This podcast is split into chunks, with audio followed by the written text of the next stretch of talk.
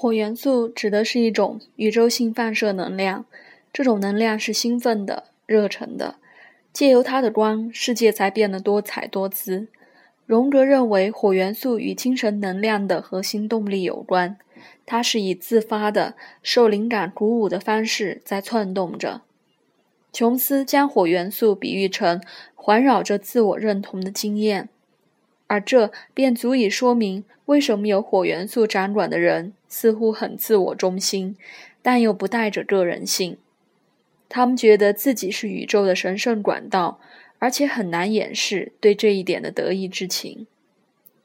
火象星座象征着高尚的情操、信心、热情、源源不绝的力量，以及直截了当的诚实态度。这类人需要极大的自由度来展现自己。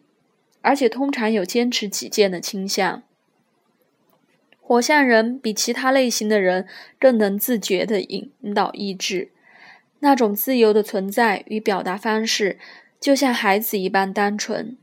这份特质有时很令人感到亲切，有时却会触怒那些比较谨慎敏感的人。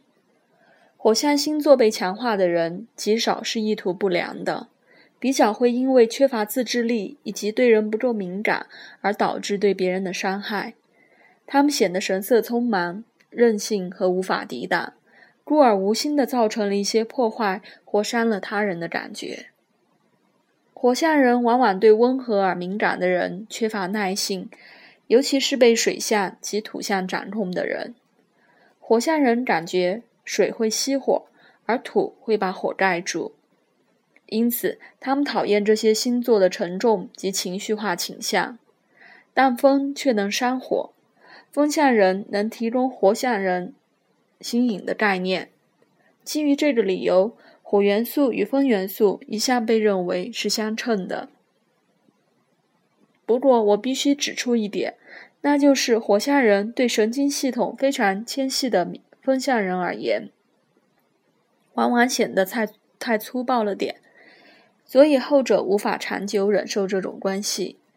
反过来看，虽然火象人会被风象人激励，但不久之后就会对无法采取行动的智力活动感到厌倦。